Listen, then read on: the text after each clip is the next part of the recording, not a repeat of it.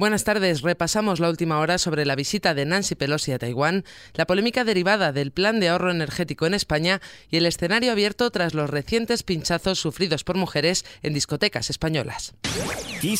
Noticias con Carmen Desmonts. Nancy Pelosi deja Taiwán con una promesa. Estados Unidos no os abandonará.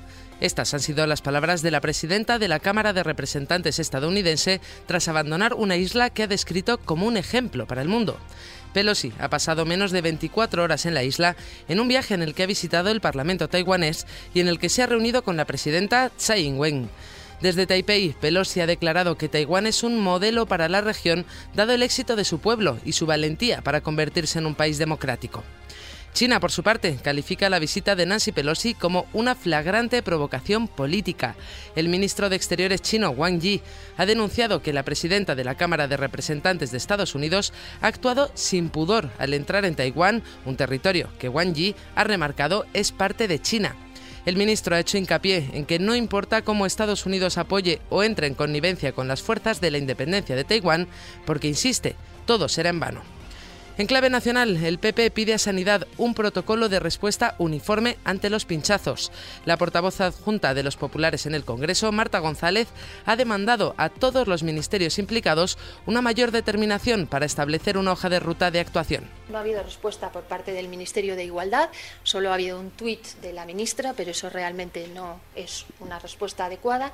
No hay respuesta por parte del Ministerio del Interior, que es el que tiene que responder de la seguridad de eh, los ciudadanos y las ciudadanas españolas. No hay respuesta tampoco del Ministerio de Sanidad, del que creemos que tendría que establecer un protocolo de actuación que dé respuesta uniforme a todos estos problemas y sobre todo devuelva la seguridad a las jóvenes que en este momento se encuentran pues eh, preocupadas y sus familias también por esta situación de peligro en la que parece que, que se encuentran.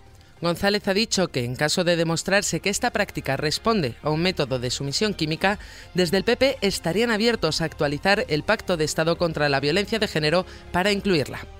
Hablamos ahora sobre el plan de ahorro energético. El gobierno insta a Feijó a poner orden en el PP ante la negativa de Ayuso a poner en práctica las medidas de ahorro. La ministra de Justicia, Pilar Job, considera importante que el presidente popular lidere de verdad el partido y corrija la postura de la presidenta madrileña que califica de impresentable. Por su parte, Margarita Robles confía en que los madrileños serán mucho más solidarios que Ayuso con el ahorro energético. La ministra de Defensa ha criticado la visión partidista de la presidenta madrileña y confía en que la población no vaya por el camino marcado por la dirigente popular. Como ciudadana no me resisto a entender que en un momento de unidad en el que todos los países europeos estamos ayudando a Ucrania, que aquí en España no haya una unidad y que por parte del gobierno de la señora Díaz Ayuso se quieran cuestionar unas medidas que lo único que hacen es reforzarnos y prepararnos para un invierno que va a ser muy duro por culpa de un único responsable. Y ese responsable es Vladimir Putin. Por otro lado, Robles ha anunciado que Rusia estuvo detrás del ciberataque al CSIC. El ataque, recordemos, se produjo los días 16 y 17 de junio y dejó sin conexión a la red a muchos de sus centros. Estamos viviendo una guerra convencional, pero sigue habiendo eh, unos eh, ataques que son ataques híbridos, como son estos, y que efectivamente Rusia, igual que está atacando a Ucrania, está utilizando otro tipo de armas híbridas como ese que nos ocupa. El Ministerio de Defensa ha informado de que este ataque fue de tipo ransomware, es decir, de secuestro de datos y restricción de acceso a determinadas partes o archivos del sistema operativo infectado. Al margen de esta noticia, el precio del aceite ha subido un 56% desde enero de 2021. Así lo revelan datos del Banco de España, que indica que los cereales se han encarecido un 17%, los lácteos y huevos un 16% y la carne un 10%. La evolución de los precios de los alimentos está sujeta, según la entidad bancaria, a una elevada incertidumbre impulsada también por la guerra entre Ucrania y Rusia. Por una parte, estos países son importantes productores de materias primas alimenticias, como los cereales, y sus capacidades de producción y de exportación se encuentran significativamente limitadas. Por otra parte, el conflicto está afectando a los precios de la energía y de los fertilizantes, que son dos suministros cruciales en los procesos de producción de las actividades agrícolas. En clave internacional, el buque con cereales ucranianos sigue rumbo al Líbano tras ser inspeccionado. El Ministerio de Defensa turco ha informado que el equipo del Centro de Coordinación Conjunta ha completado sus controles y que el barco puede pasar ahora por el Bósforo rumbo al Líbano.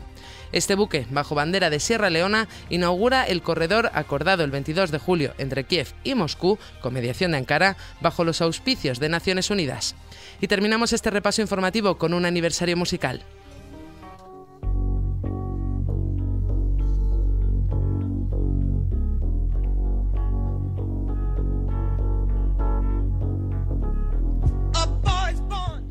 Hoy se cumplen 49 años de la publicación de Inner Visions, un álbum emblemático en el que Stevie Wonder aplicó su tremendo talento para componer canciones sobre la inestable situación social de principios de los 70 produjo una de sus obras más grandes e importantes, una inolvidable mezcla de canciones que abordan temas que van desde las drogas a la espiritualidad, pasando por la ética política y los peligros innecesarios de la vida urbana.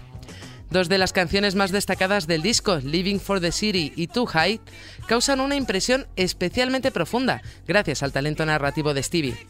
En la primera, una mini epopeya de más de siete minutos narra la llegada a la ciudad de un joven negro de Mississippi con dificultades e ilustra, a través de un brillante interludio dramático, lo que acecha a los inocentes. Tuhai, por su parte, es igual de impresionante, una historia de advertencia sobre las drogas impulsada por un coro de voces scat y una poderosa línea de bajo. Podría decirse que es el mejor álbum de Stevie, un trabajo que al principio impresiona por su virtuosismo técnico e imaginación, luego por su contenido lírico y finalmente por su clásica temporalidad.